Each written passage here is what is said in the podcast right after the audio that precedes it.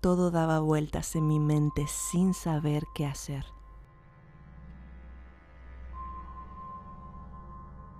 No tenía claro si su intención era matarme en cuanto dejara de hablar o hacerme lo mismo que a los jueces.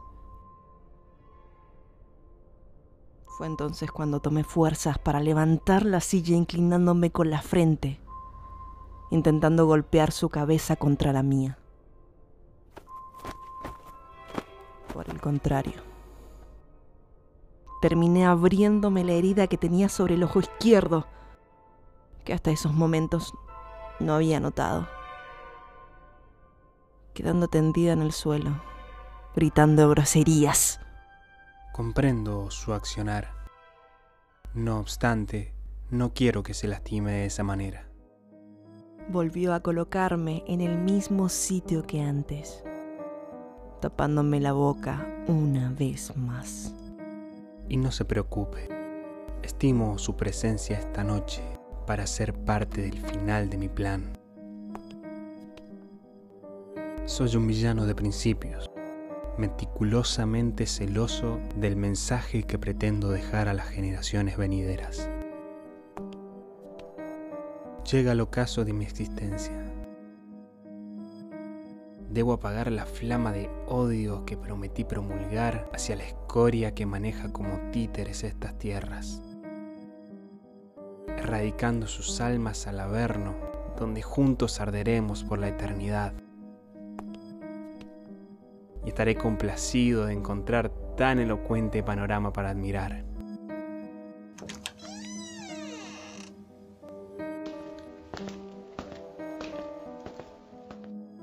Dos guardias, vestidos de blanco, traían un cofre de madera finamente tallado con figuras angelicales. Ambos flanquearon a su jefe, esperando pacientes que diera la orden para aproximarse a nosotros. Alistair levantó la mano y para mi sorpresa, dos hombres más aparecieron para desatarme delicadamente, sosteniéndome de pie, dejándome habilitada completamente para hablar. Aún así, debía permanecer cauta, ya que ninguno parecía querer soltarme. ¿Qué planeas hacer? Sostuvo su mirada en mis ojos dejándome callada, intimidándome profundamente. No obstante, esbozó una sonrisa girándose para alcanzar el cofre que tenían sus seguidores. Como le había mencionado en el inicio de esta conversación, estoy fatigado. Y hasta me atrevo a decir que ya no queda qué aportar a mis 60 elegidos que están dispersos con órdenes específicas de continuar sin mí. Sus identidades, lamentablemente, no se las puedo otorgar, ni tampoco cuál será su forma de operar. Pero déjeme animarla, porque serán las manos ejecutoras de justicia que esta nación necesita. Y esperemos que el ejemplo sea imitado por otros para construir un mundo mejor. Siento compungir mi alma. Me hubiera gustado compartir más tiempo con usted. Seguramente podría con su luz alumbrar mi fúnebre existencia. Abrió el cofre con suavidad, dejándome ver una pistola de plata hecha con un diseño extremadamente elegante. La tomó con ambas manos y arrodillado me propuso. Me honraría que usted, señorita Simone Parks, sea la que rompa mis sesos. Mándeme al infierno. Se lo ruego. Todos dieron un paso atrás, dejándonos en medio de la habitación. Por impulso, tiré de sus manos el arma para intentar atacarlo. Pero mi intento fue detenido por el sonido de cuatro balazos al techo.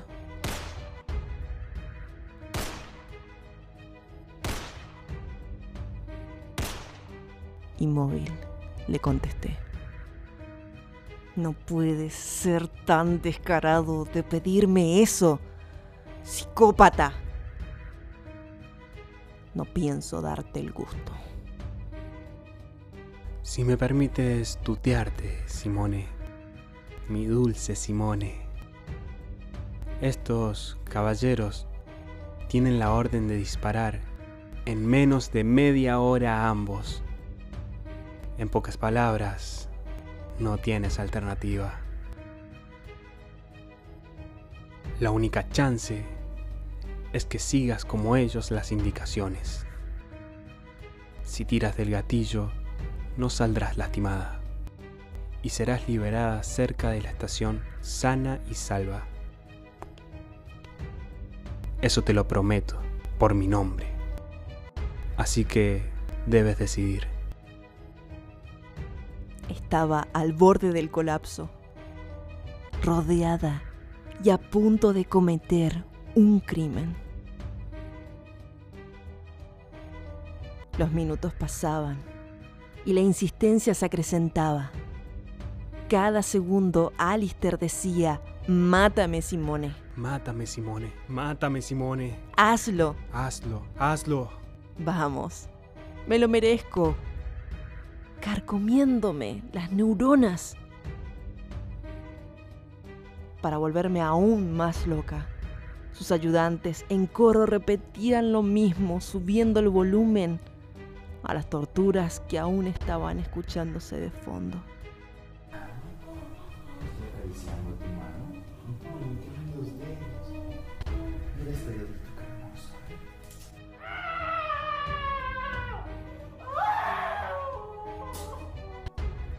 Estaba aturdida. Hasta que por fin me armé de valor. Y apunté a su cabeza. Sé que serás capaz de encontrar a los demás. Asimismo, eres consciente que con el dinero de mi herencia puedo hacer lo que quiera.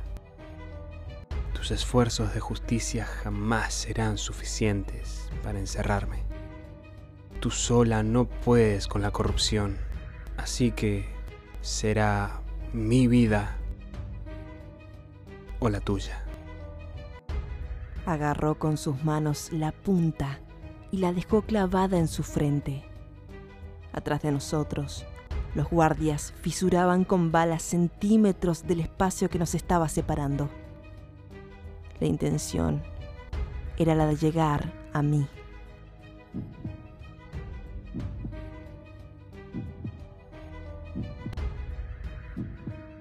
No podía con esa clase de presión.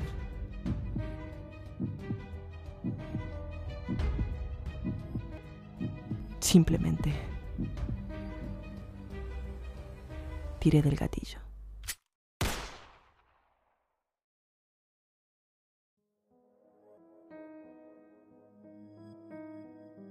Miré sin reacción alguna el cuerpo despojado de vida que dejó ese disparo su semblante de sonrisa y paz solo empeoraba mi psique. No tuve mucho tiempo para procesarlo. Fui atada y amordazada una vez más, sacándome apresurados del recinto. Y a pesar de que tenía tapada la cara, logré oír que había otras habitaciones y en ellas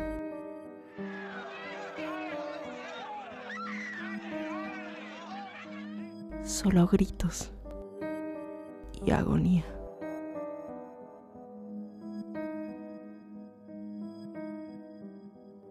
como prometió Alistair. Me dejaron en la estación arrodillada, con las manos en forma de plegaria, a la espera de que alguien me llevara adentro. No pude hablar por varios días, pero no pretendo rendirme. Queda mucho por recorrer, ya que todo eso fue la punta del iceberg. Gente al enterarse de su muerte lo convirtieron en el antihéroe que se sacrificó para sacar la inmundicia del Estado. se volvía difícil contar con su aporte al divulgarse los crímenes de los políticos a los cuales asesinó, glorificándolo con nuevos adeptos a su lucha.